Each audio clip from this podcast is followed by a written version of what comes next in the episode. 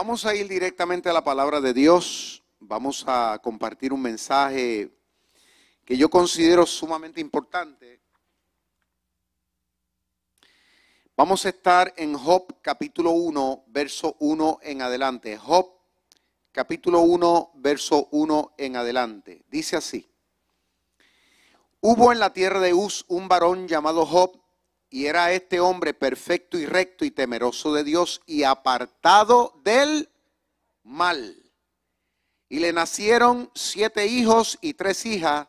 Su hacienda era de siete mil ovejas, tres mil camellos, quinientas yuntas de bueyes, quinientas asnas y muchísimos criados.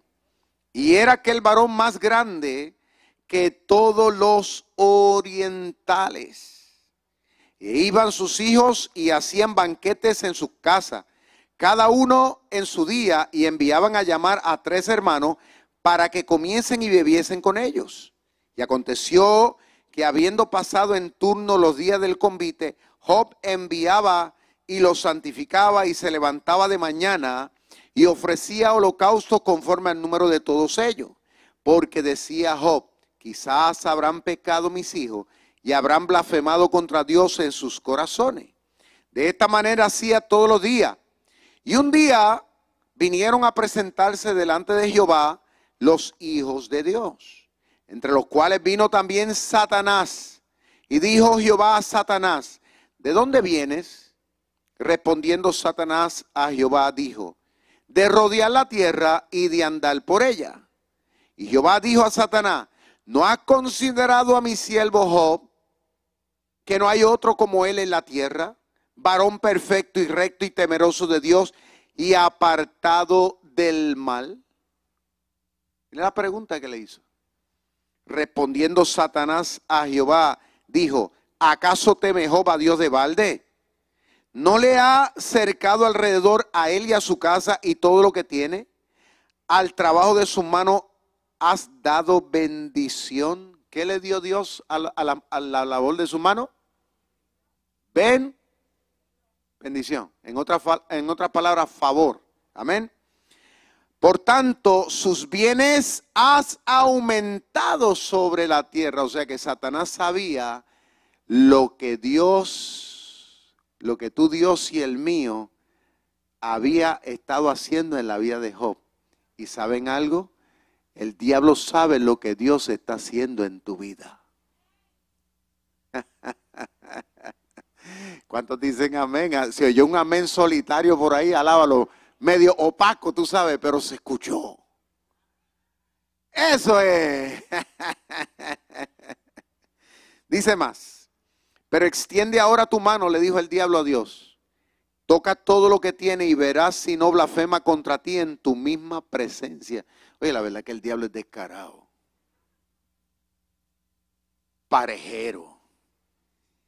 Dijo Jehová a Satanás, he aquí todo lo que tiene está en tu mano, solamente no pongas tu mano sobre él.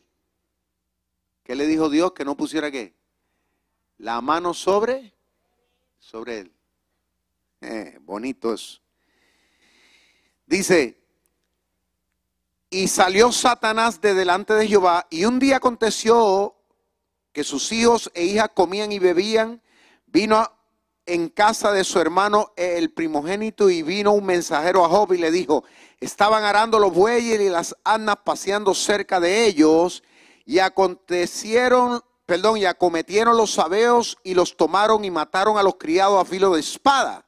Solamente escapé yo para darte la noticia. Y aún estaba este hablando cuando vino otro y dijo, fuego de Dios cayó del cielo que quemó las ovejas y los pastores y los consumió. Solamente escapé yo para darte la noticia. Todavía estaba este hablando y vino otro. Dice, los caldeos hicieron tres escuadrones, escuadrones, arremetieron contra los camellos, se los llevaron y mataron a los criados a filo de espada y solamente escapé yo para darte la noticia. Entre tanto que éste hablaba, vino otro que dijo, tus hijos, tus hijas estaban comiendo y bebiendo, vino en casa de su hermano el primogénito y un gran viento vino del lado del desierto, azotó a las cuatro esquinas de la casa, la cual cayó sobre los jóvenes, murieron, solamente escapé yo para darte la noticia. Entonces Job se levantó y rasgó su manto y rasuró su cabeza y se postró en tierra y adoró. ¿Qué hizo Job? Se postró en tierra y adoró. Y dijo, desnudo salí del vientre de mi madre y desnudo volveré allá. Jehová dijo, perdón, Jehová dio y Jehová quitó, sea el nombre de Jehová bendito. En todo esto, dice el versículo 22, en todo esto, no pecó Job ni atribuyó a Dios despropósito alguno. ¿Cuántos dicen amén? El tema del mensaje en el día de hoy es el diablo tiene que pedir permiso. Diga conmigo, el diablo tiene que pedir permiso. Ahora, mira el que está a tu lado, aunque está un poquito más lejos de ti, y dile con cariño, con amor, pero con autoridad, el diablo tiene que pedir permiso. Ahora le vamos a decir a todos los que nos están viendo a través de las redes sociales, el diablo tiene que pedir permiso. ¿Sabía usted que Satanás tiene poder y autoridad para intervenir en la vida de los seres humanos? Es una pregunta que estoy haciendo yo tanto a los que están en las redes sociales, pero a los que están aquí presencial en el día de hoy. ¿Sabían ustedes que el diablo aún tiene poder y autoridad para intervenir en la vida de la gente, de los pueblos y de las naciones? ¿Lo sabía o no? Nadie me está diciendo nada. ¿Lo sabían o no?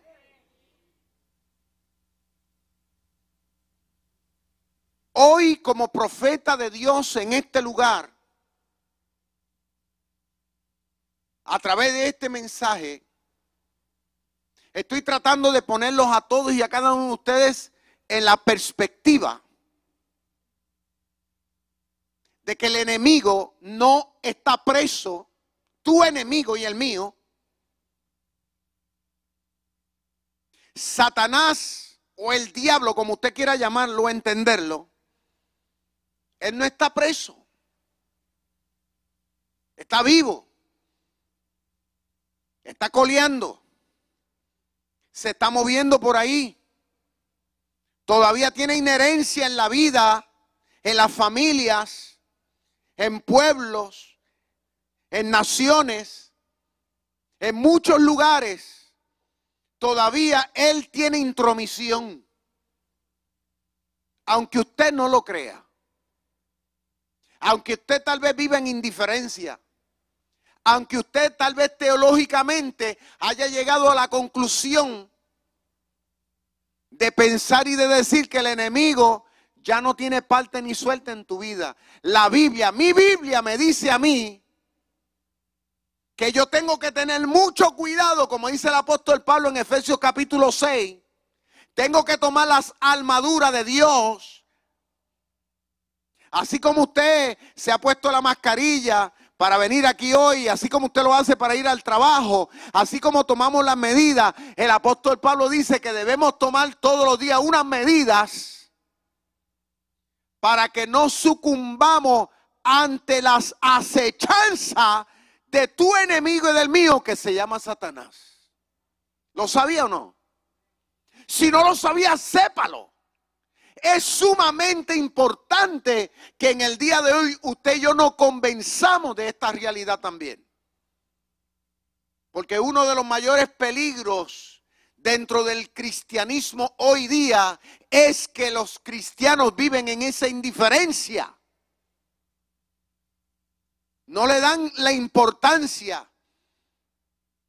No quieren ni, ni imaginarse de que estamos expuestos ante un peligro, ante un enemigo que está buscando mil formas para tratar de opacar tu fe.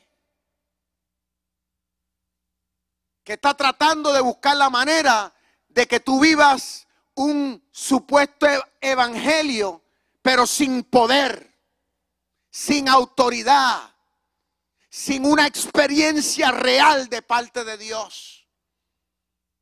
Que tú puedas vivir con un pie allá y un pie acá. El enemigo no quiere que realmente tú te metas y conozcas las profundidades que, que, Dios tiene, que tú tengas una experiencia en que tú te puedas solidificar como cristiano. El enemigo de las almas no tiene problema de que mucha gente vaya a una iglesia, siempre y cuando no tome las cosas en serio. El enemigo quiere mantenerla a la gente ahí de forma simplista. No quiere que usted lea mucho la Biblia. Por eso es que muchos no la leen. Porque el enemigo los ha convencido de que hay otras cosas más importantes. Por eso es que la gente ve más Netflix, por eso es que la gente ve más las redes sociales, están pegados más al, Facebook que pegados a la Biblia. Alaba lo que él vive. Estoy tocando fibra aquí hoy. Por eso es que el enemigo te quiere, te quiere, te quiere, eh, eh, eh, te quiere ver en entretenimiento y no te quiere ver metido, escúchame bien, en una vida de oración con Dios. El enemigo no quiere que tú te convenzas de unas cosas que, son tuyas, que son reales. Para que tú vivas con una sonrisa, para que tú enfrentes la vida con determinación y alcances finalmente, escúchame bien, los planes y propósitos que verdaderamente Dios tiene contigo. ¿Cuántos dicen amén? ¿Eh? Ahora, cuando analizamos esta historia, de la vida de este gran patriarca llamado Job, llamado Job, hay un detalle aquí que yo voy a resaltar, de hecho es el título del mensaje. Y es que dice que Satanás tuvo que pedir permiso, diga conmigo permiso. Él tuvo que pedirlo para para hacer y deshacer hasta cierto punto en la vida de este hombre llamado Job. Tuvo que pedir permiso. Ahora, esa misma dinámica, aunque muchos tal vez no lo crean, pero todavía se sigue dando. El enemigo para poder inventar en la vida de los hombres hoy día, especialmente en la vida de los hijos de Dios, el enemigo tiene que pedir permiso. Si hay algo que cuando yo oro, y esto se lo voy a compartir para que usted lo haga también. Si hay algo que yo cuando oro y estoy en mi intimidad con Dios, yo siempre le digo al Señor, Señor, no le des permiso a Satanás para inventar conmigo. Esa es mi oración. No le concedas el permiso al diablo para venir a tentarme a mí, a tentar a mis hijos, a tentar a mi familia. No le des permiso que él me ponga piedra de tropiezo. Porque yo estoy consciente de esta realidad. Como dijo el apóstol Pablo, nuestra batalla, nuestra lucha no es contra carne ni sangre, sino contra principados y potestades de las tinieblas que están constantemente. Y esto no es una poesía, esto es una realidad. El enemigo está constantemente, como le dije, buscando la forma de ponernos límites.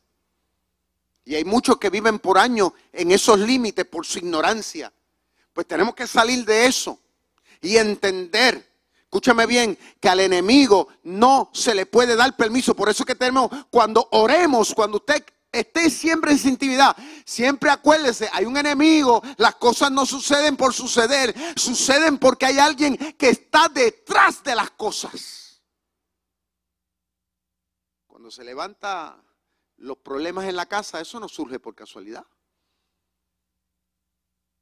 Eso es porque el enemigo está incitando la situación.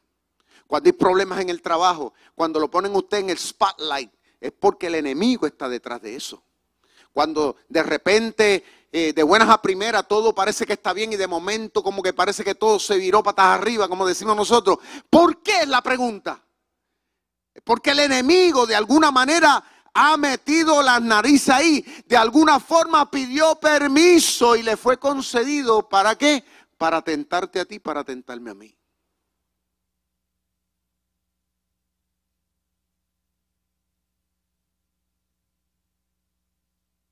En otras palabras, que el diablo es como una varita de medir donde tú y yo estamos parados.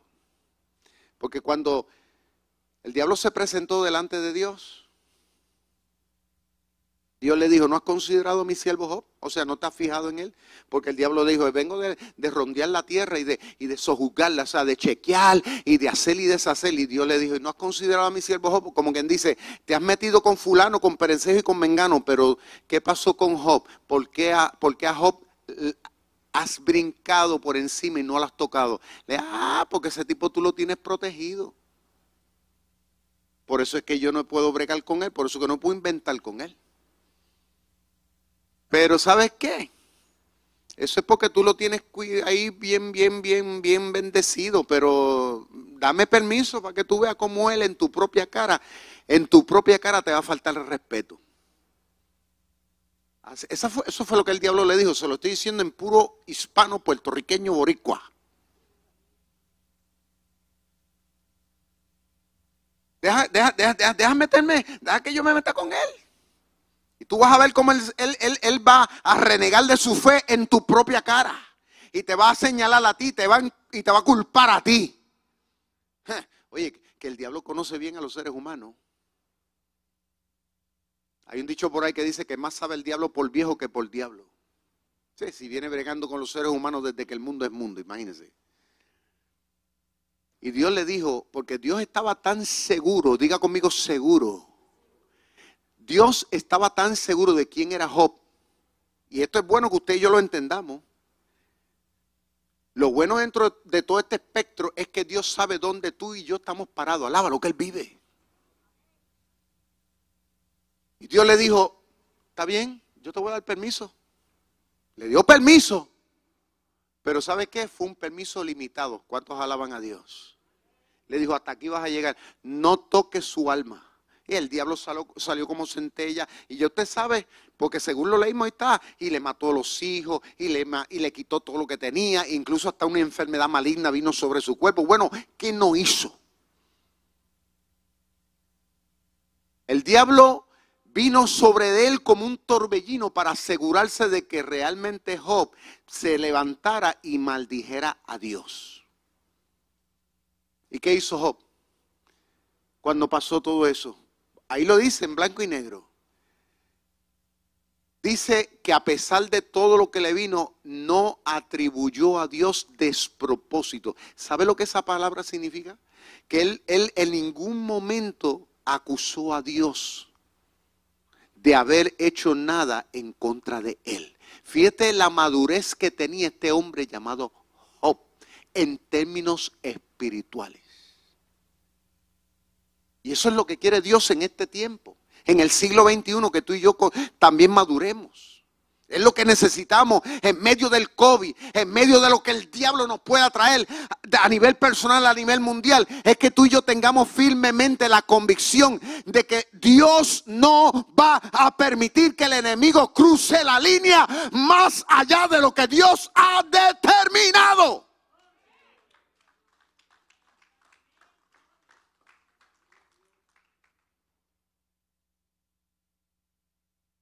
Estoy seguro que hay mucha gente que en medio de estos procesos que se están viviendo, mucha gente que están renegando contra Dios. Por las situaciones. Y yo digo que el diablo es un oportunista. Él le gusta también sacar ventaja de las cosas. Y yo no tengo la menor duda de que a través de toda esta pandemia que se está viviendo a nivel mundial, el diablo está sacando ventaja y ¿sabes qué? Ha pedido permiso para tratar de hacernos el, caldo más gordo a todos nosotros. Estoy seguro que la gran mayoría de nosotros nos está provocando pruebas sobre pruebas. ¿Para qué? Para que para, para, para probar realmente dónde es que tú y yo estamos parados. ¿Mm? Porque estoy seguro que en medio de esta crisis a mucha gente han perdido hasta el trabajo. ¿Usted se imagina que en medio de esta situación usted recibe la noticia de que, de que usted no tiene empleo? Quizás para la mayoría eso no ha sido un problema. ¿Por qué? Porque usted todavía tiene su, su trabajo. Pero yo no me quisiera imaginar y no quisiera tener, estar en los pantalones de aquella persona, de aquel padre de familia, aquella mamá que tiene que, trabajar porque, porque papá no está en casa, porque papá se fue y porque tiene que mantener a sus hijos. Yo no quisiera estar en los pantalones de esa, de esa señora que perdió su trabajo y no tiene con qué mantener su casa, con qué pagar sus biles, con qué pagar sus cosas. Yo no quisiera estar ahí.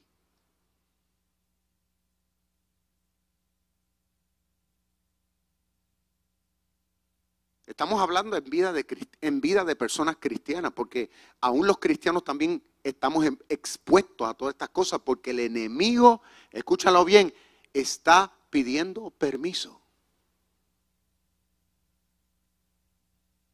¿Cuántos cristianos en medio de esta situación, tal vez el esposo o la esposa tal vez se ha ido de la casa? Mientras que otros hogares se han unido, se han allegado, están disfrutando de una coguinonía familiar. Y otros lamentablemente están viviendo en un infierno. Que no saben ni qué hacer porque ya no toleran al marido. Estamos hablando de familias cristianas. Uno pensaría que esas cosas tal vez no están pasando. ¿Por qué? Porque tal vez eso no está pasando en su caso. Y tal vez en el caso de muchos de los que nos están viendo a través de las redes, tal vez no está pasando eso.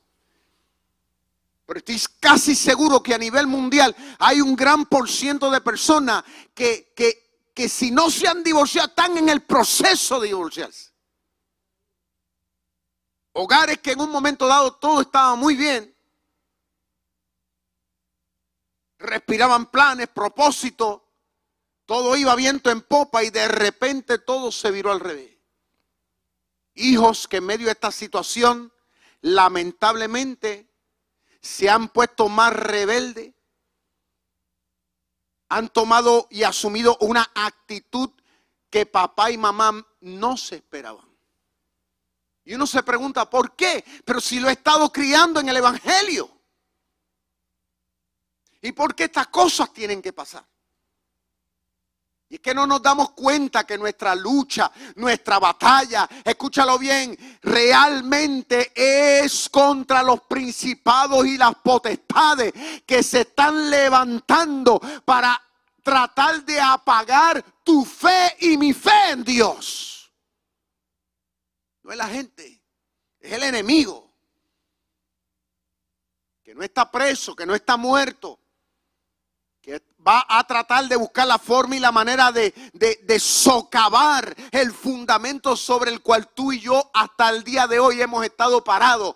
Va a tratar de jamaquearnos el barco, va a tratar de hundirlo de la forma y la manera que sea. ¿Para qué? Para que usted reneguemos, para que usted y yo no seamos fiel, para que usted y yo vivamos una vida de indiferencia, para que no hagamos lo que realmente Dios quiere que hagamos. Simple y sencillamente eso.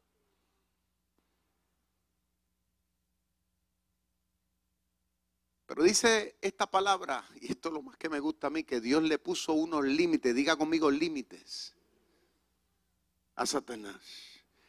Cuando hablamos de límites, estamos hablando que, que trazó una raya, una línea, y le dijo, de ahí tú no vas a pasar.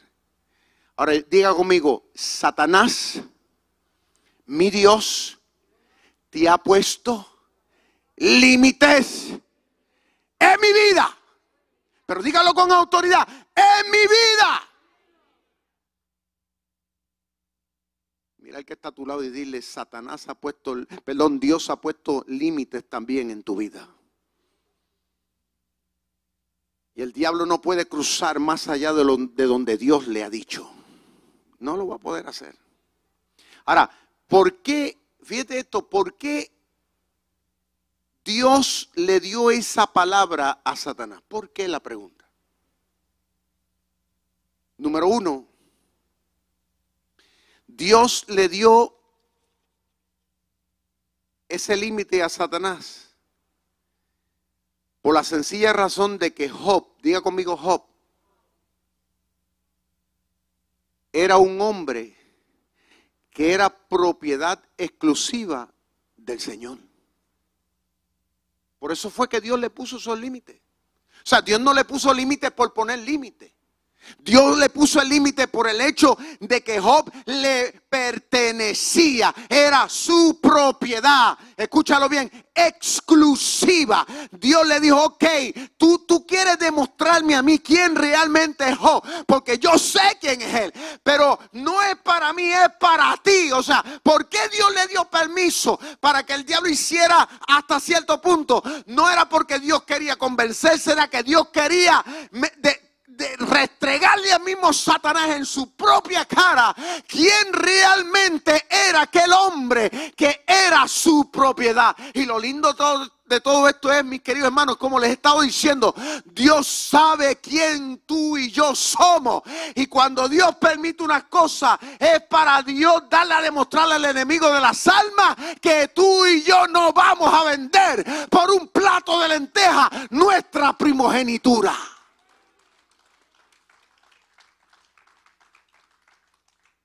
Tú y yo le pertenecemos a Dios. Diga conmigo, yo le pertenezco a Dios. Y una pertenencia, algo que es tuyo, tú lo cuidas. Y aunque el Dios le dé permiso al enemigo de las almas en ciertos momentos, escúchalo bien, para venir a probarte, a tentarte, eso no quiere decir que Dios te esté entregando completamente. Porque Dios en medio de la crisis, Dios te lleva de la mano. Por eso como predicamos en mensajes anteriores, por eso fue que David dijo, Jehová es mi pastor. En otras palabras, puedo pasar por la que pueda estar pasando, pero una cosa yo sí sé, que Dios estará ahí y Él me sostendrá de la mano. Podré estar caído, pero Él me levanta. Escúchalo bien, podré estar pasando por las aguas, pero no me, me ahogará. Podré estar pasando por, por el fuego, pero la llama no arderá en mí. En otras palabras, mientras haya propósito de Dios en mi vida, mientras haya propósito de Dios en mi vida, mientras haya propósito de Dios en tu vida, el diablo no pasará la línea, la raya que Dios ha, trazado. ¿Por qué? Porque Dios todavía no ha terminado contigo. ¿Cuántos alaban y glorifican a Dios?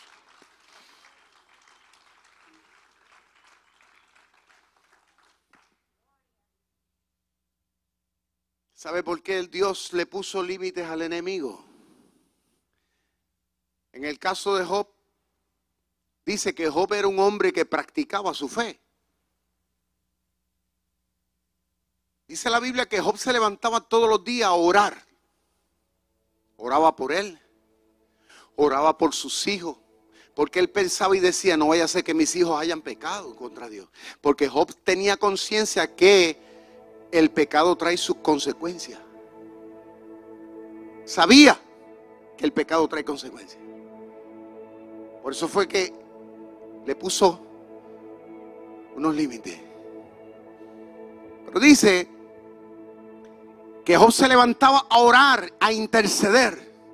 Y oraba por sus hijos, oraba por su casa, oraba por todo lo que tenía, intercedía, procurando la bendición y el cuidado de Dios, porque él sabía que por encima de todo está Dios, él sabía que por encima de Dios está el poder, está la autoridad, hay alguien que está por encima del grande y ese es nuestro Dios. Job lo sabía, era un hombre de fe, era un hombre de profunda convicción. Y si hay algo que en esta generación, en el siglo XXI, los cristianos tenemos que madurar, cosechar y tener tenemos que parir es una fe vibrante en un Dios que no ha pasado de moda, en un Dios que nos respalda y en un Dios que está con nosotros. Venga lo que venga. ¿Cuántos adoran al Señor?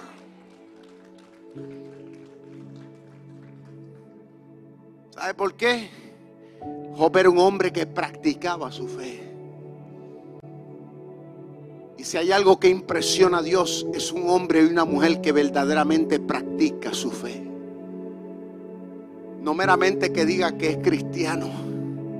No meramente que diga que yo que yo amo a Dios, sino que demuestre que ama a Dios. Que demuestre que respeta a Dios.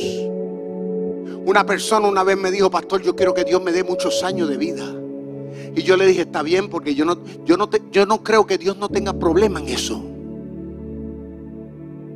Dios te puede dar muchos años. Pero yo te voy a hacer una pregunta. ¿Para qué tú quieres que Dios te dé muchos años? Bueno, para darme, para vivir muchos años. Yo le dije, pues ya estás mal. Dios no te da muchos años para que tú estés por ahí respirando. Si Dios te va a dar muchos años es para que tú los aproveches bien. Haciendo lo que Dios quiere. ¿Para qué tú quieres mucho dinero? Ay, para, para ser millonario. No, es para que, ok, lo disfrutes, pero también para que impulses el reino de Dios. Dios no tiene problema en bendecirte. Job era un hombre que todo lo hacía con un propósito. Le daba a demostrar a Dios, escuchen bien, Job le dio a demostrar a Dios que él valía, él era necesario estar acá abajo todavía. Y si hay algo que tú y yo tenemos que demostrarle al enemigo cuando se levante en tu contra, cuando te vire todo al revés, cuando todo pareciera, escúcheme bien, que el, que el enemigo se impone, tú ahí es que te tienes que levantar y darle a demostrarle al enemigo y sobre todo a tu Dios que tú eres un guerrero, que vale la pena todavía estar aquí, que tú no te, tú no te intimidas, tú no eres de lo que corre, tú no eres de lo que llora, tú no eres de los que te quejan, tú eres de lo que te permanece fiel. Venga lo que venga.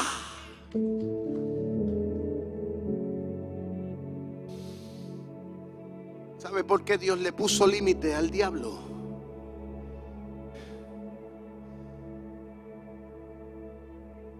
Porque Job tenía sobre su vida derechos y tenía unos privilegios de parte de Dios. unos derechos. Como dice en inglés, he had rights, he had privileges. Él tenía derechos, tenía privilegios sobre su vida que le fueron dados de parte de Dios. ¿Y usted cree que, que eso, eso es una prueba, lo puede limitar? ¿Usted cree que, un, que una enfermedad puede limitar los derechos que tú tienes como hijo? una prueba, una situación, un problema. El hecho de que alguien te deje, alguien que te ha jurado lealtad y te deje, te dé la espalda. ¿Tú te crees que eso puede obviar la realidad de los pactos y las promesas que están a tu favor? Eso es lo que el diablo quiere que tú creas. Eso es lo que el enemigo quiere que tú sufras. Pero ¿sabes qué? Cuando el enemigo se levanta y provoca y te quita unas cosas, la realidad de la realidad es, escúchame bien, que Dios está madurando una bendición más grande detrás de la prueba. Como le pasó a Job, le quitó su casa, le quitó sus bienes, le quitó hasta sus hijos. Pero dice la Biblia que después de toda la situación, Dios le devolvió al doble de lo que había tenido primero. Porque los derechos, los privilegios de hijo, eso no se quita. Eso está en tu vida y en la mía. Y eso es algo que tú y yo hoy en este día tenemos que ampararnos en eso. En medio del COVID-19, yo le digo a Satanás de frente, yo soy un hombre con privilegio y con derechos de parte de Dios. ¿Cuántos adoran al Señor?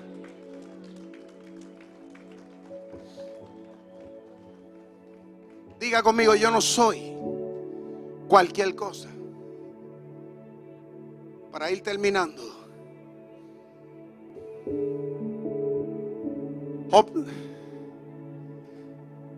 Sabía que era un hombre de propósito. He had a purpose. Grande. Un propósito. Sí, de arriba. La Biblia dice que allá en el oriente no había otro como él. Otro. Santo, íntegro. No había otro. Su fe era tan trascendental que nadie se asemejaba a. Miren, miren, lo poderoso, eso es powerful. Él, no estamos hablando de una religión, Él. De todos los seres humanos en el oriente, fue tan trascendental en su experiencia con Dios que nadie se asemejaba a él. Yo estoy hablando palabras mayores aquí hoy. No estamos hablando de una iglesia, de un grupo. Estamos hablando de él. La Biblia resalta a Job como individuo. Dios lo conocía. Dios lo había puesto en el spotlight por encima de todo el mundo. Por la trascendental de su experiencia con Dios. El diablo estaba molesto, el diablo estaba celoso, el, diablo estaba esperando el momento para meterle las manos. porque Porque el diablo estaba arrasando con todo el mundo. Porque cuando le dijo a Dios, vengo de recorrer la tierra y de sojugarlo, o sea que venía, él, lo que le quiso decir, vengo de sacudir el mundo. Pero ese me molesta. Y lo lindo es que aún todavía el diablo se siente inmolesto por tu vida y por la mía. Porque a pesar de todo tú y yo hoy estamos aquí. Yo no estoy en mi casa, yo no estoy llorando, ni estoy preocupado. Es que si me voy a morir, que me voy a morir, si me muero me voy con Cristo.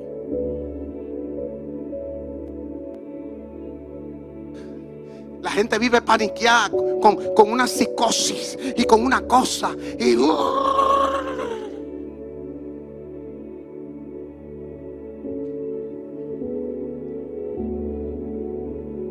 Nosotros tenemos que demostrarle al mundo y demostrarle a Satanás que nosotros somos gente de Dios. Somos gente que tenemos un propósito. Mientras tú y yo tengamos un propósito, la Biblia mía, mía, la Biblia mía me dice a mí desde Génesis hasta Apocalipsis que ese propósito no muere.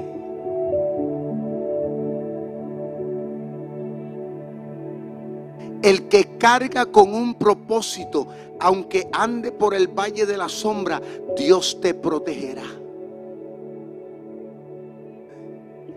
Podrán caer mil y diez mil a tu lado, pero a ti no llegará.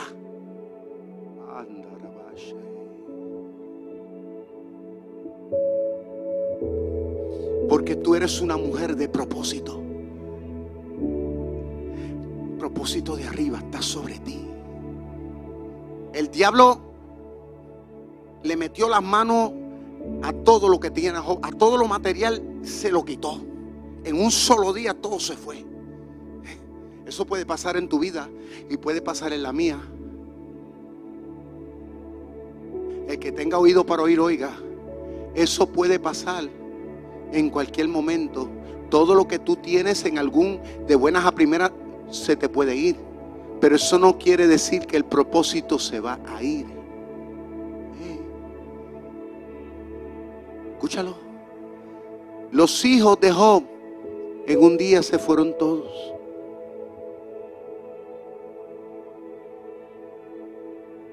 Pero el diablo no pudo cruzar una línea que existía. Yo me imagino al diablo dando vuelta y dando vuelta. Es más, me voy a parar aquí. Y yo me imagino al diablo dándole vuelta y dándole vuelta, y dándole vuelta, y cómo yo le hago, y cómo yo le hago, y cómo yo le hago.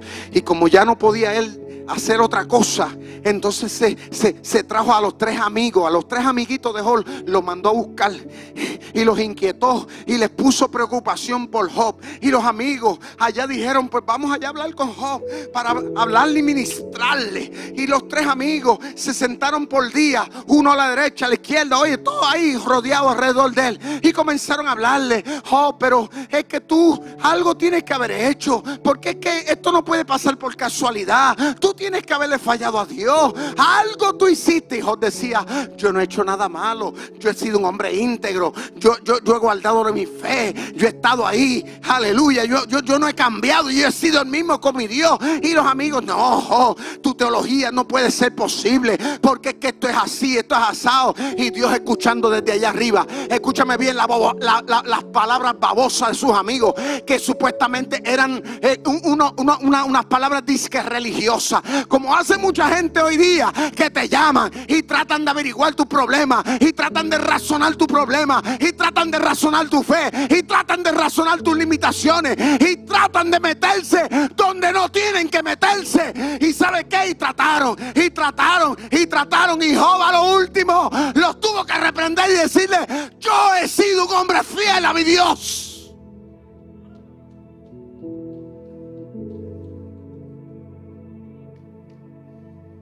Yo he sido un hombre fiel.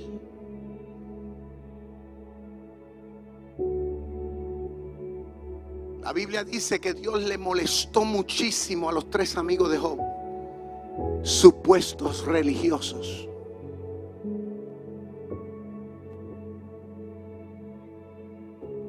Hay cosas que Dios está haciendo en tu vida y en la mía que solamente tú y Dios entienden.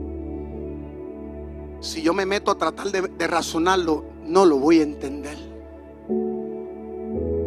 Dios te da la capacidad de poder entender lo que Él está haciendo en tu vida.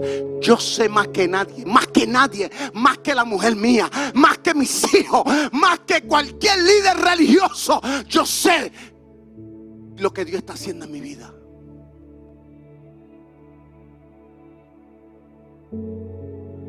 Yo me conozco a mí mismo. O sabía dónde estaba parado. Y el diablo le llevó los tres amigotes para que ayudarle supuestamente. Pero lo que estaba tratando el enemigo era buscando una grieta en la vida de Job.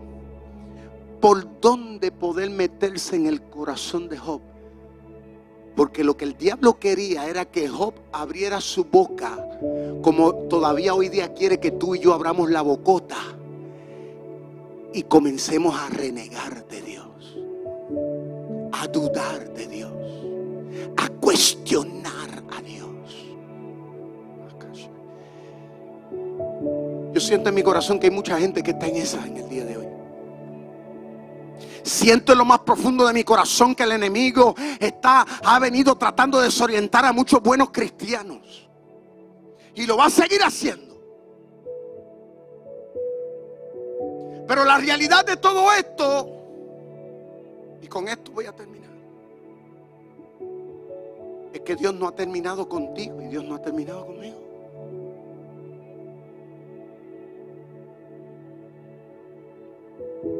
Porque Dios le ha puesto un límite al enemigo en tu vida y en la mía. Es porque Dios no ha terminado con nosotros. Cuando el enemigo se levanta en mi vida, yo me le río en la cara. Yo he aprendido a hacer eso. Cuando el diablo se levanta yo veo que comienza, yo me río. Yo digo, ¿sabe qué? Aquí vamos otra vez. Cuando yo veo que el enemigo trata y mira la cosa y comienza aquí y comienza allá y comienza acá, yo digo, ahí, there we go again. Ahí vamos otra vez. Ahora el enemigo viene a tratar de inventar, pero ahí es donde yo me determino más a mantener mi firmeza, a mantener mi convicción, a amar más a Dios, a agarrarme más de Él, a no soltarme, a no depender de mí, a depender más de Él. ¿Por qué? Porque ahora más que nunca necesito de la fuerza que vienen de arriba, porque la batalla es más de lo que yo puedo. Lo único que tengo que hacer en medio de la batalla es agarrarme más de mi Dios. ¿Por qué? Porque dice la Biblia que en Dios haremos proeza. ¿Cuántos adoran a Dios? Póngase de pie conmigo, por favor.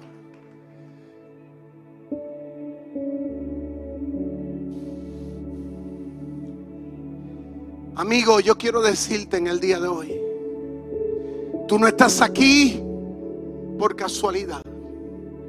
Tú no estás viendo esta prédica por casualidad.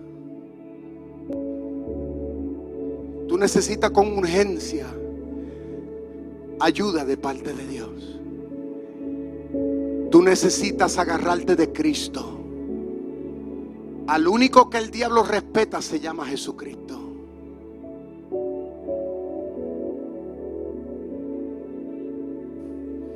Dice la Biblia que en una ocasión Jesús llegó a la tierra de Gadara y había un hombre endemoniado allí que llevaba años viviendo en los sepulcros. El enemigo lo tenía atado, le había quitado muchas cosas, inclusive él mismo lo tenía hecho un esclavo viviendo entre tumbas. Lo tenía viviendo de forma inmoral, estaba desnudo, se daba y dice que era un desastre. La Biblia no dice quién había sido ese hombre, pero yo asumo que este hombre tuvo que haber sido alguien importante en su pueblo, que tenía incluso esta familia. Pero ahí estaba aquel hombre. Ante la consideración humana era un desastre, no tenía solución. Lo habían tratado de encadenar, lo habían tratado de domar, pero que va, no, nadie había podido hacer nada por él. Porque con aquellos que no son cristianos el enemigo no tiene límites. Ahí es que el diablo se lanza con toa. Posiblemente así te pasa en el día de hoy. Tu vida ahora mismo está controlada por el mismo Satanás. Pero dice la Biblia que Jesús llegó allí. Jesús sabía que había un hombre que lo necesitaba. Cuando el Señor llegó, se bajó, inmediatamente salió aquel hombre de entre las tumbas gritando. Porque el diablo sabe que cuando el Señor llega, llega con un propósito. Y hoy, ¿por qué tú y yo estamos aquí? Es porque tu vida es una vida con propósito.